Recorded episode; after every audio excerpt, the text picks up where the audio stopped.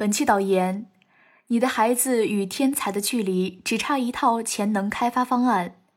记者在山西多地采访发现，一种打着全脑开发旗号的培训班，陆续在暑假来临前后恢复营业。培训方声称，其课程基于量子力学理论，能让孩子蒙眼识字、过目不忘。因此，尽管收费动辄上万，这类培训班仍受到众多家长的追捧。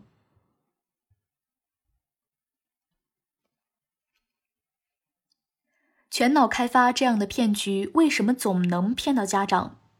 最简单的逻辑是这样的：如果真的存在超能力，只能存在于少数孩子身上，而不可能是普遍的，靠花钱就能激发出来的。如果你仅仅是花了一万多块，就能在两天内培训出孩子的超能力，那几乎不可能是什么和天分开发有关的东西，要么是赤裸裸的骗局。要么就是通过死记硬背和作弊获得的短期才艺展示。说这样的培训是骗局，并不是一种比喻。就媒体报道来看，这样的培训通常都缺乏教育部门颁发的办学资质，而且各种打擦边球。他们会创造出一条龙的认证机构，但是记者查证，大多都是没有注册。全脑开发这样的培训风靡大江南北的中小城市。所展示的超能力也大同小异，比如蒙着眼睛就能感知到扑克牌上的数字，这样的花招号称是利用了量子力学，其实不过是早年街头变魔术的变种。但是他对家长的暗示却是直接的：如果蒙着眼睛能看到扑克牌，考试的时候想必也能看到别人的试卷。有这样的神功，各种辅导班还有什么必要呢？从媒体采访的一些家长来看，这种终极解决的想法相当普遍。这样动辄上万的课程对工薪族来说并不便宜，但是如果能获得一种必杀技，让自己的孩子在竞争中立于不败之地，那也是值得的。但是很可惜，这是骗人的。物理学家证实，目前还没有发现除了眼睛外，人类身体还能够看的器官或者部位。所谓的蒙眼识牌表演。多半是一种配合表演的骗局，它高度依赖现场发挥，在一个封闭的空间内营造出某种激动人心的气氛，会让一部分家长心醉神迷。如果再安排一些托儿做示范，一定会有一些人上钩。套路就是那么的清晰，弄一些稀奇古怪的测试或仪器，测试出你家孩子有一点小问题，他现在成绩还不行，那是因为潜力还没发挥出来。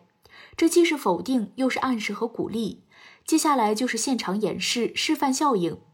在制造出焦虑后，马上给出解决焦虑的方案。这样的教育培训宣讲，已经从传销中学到很多现场技巧。只要被忽悠进场的家长，想逃脱出来并不容易。因此，教育部门等相关职能部门也应该及时出手，为家长和孩子拦截一些类似的忽悠人的培训机构，有一个查一个。值得追问的是，看起来既违背常识，又在逻辑上漏洞百出的超能力培训，为什么一直有市场？骗子手段不断翻新，结合一些人一般搞不懂的新概念，比如量子力学，这是一个因素；而另一个因素则是家长群体。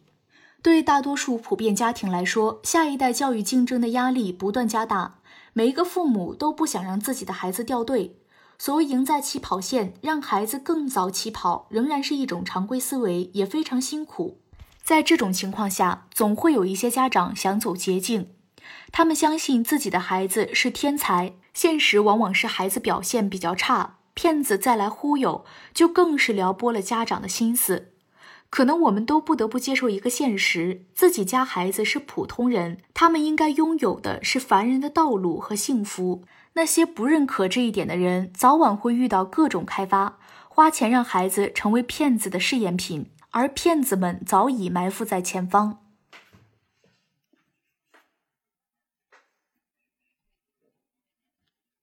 全脑开发死灰复燃，急需三种补缺。这种打着全脑开发旗号，声称蒙眼识字、收取高额费用的培训乱象，多年前就存在。二零一七年，记者调查了一个名为“脑立方”的培训机构，揭穿其蒙眼能变色、七天成诗人的谎言。如测试蒙眼变色时，三个受训过的孩子尝试八次，答错七次；该机构因发布虚假广告被上海有关部门处罚。今年一月，国务院教育督导委员会办公室通报部分校外培训机构违规开展培训查处情况，其中就包括两家打着全脑开发招牌的机构。但令人遗憾的是，在已有多起查处先例的情况下，山西多地、河北保定、四川成都、海南海口等地仍有全脑开发培训机构忽悠家长，仍受到众多家长的追捧，值得我们反思。从家长角度反思，至今仍有不少家长没有从此前揭穿谎言、专家观点、查处等报道中吸取教训。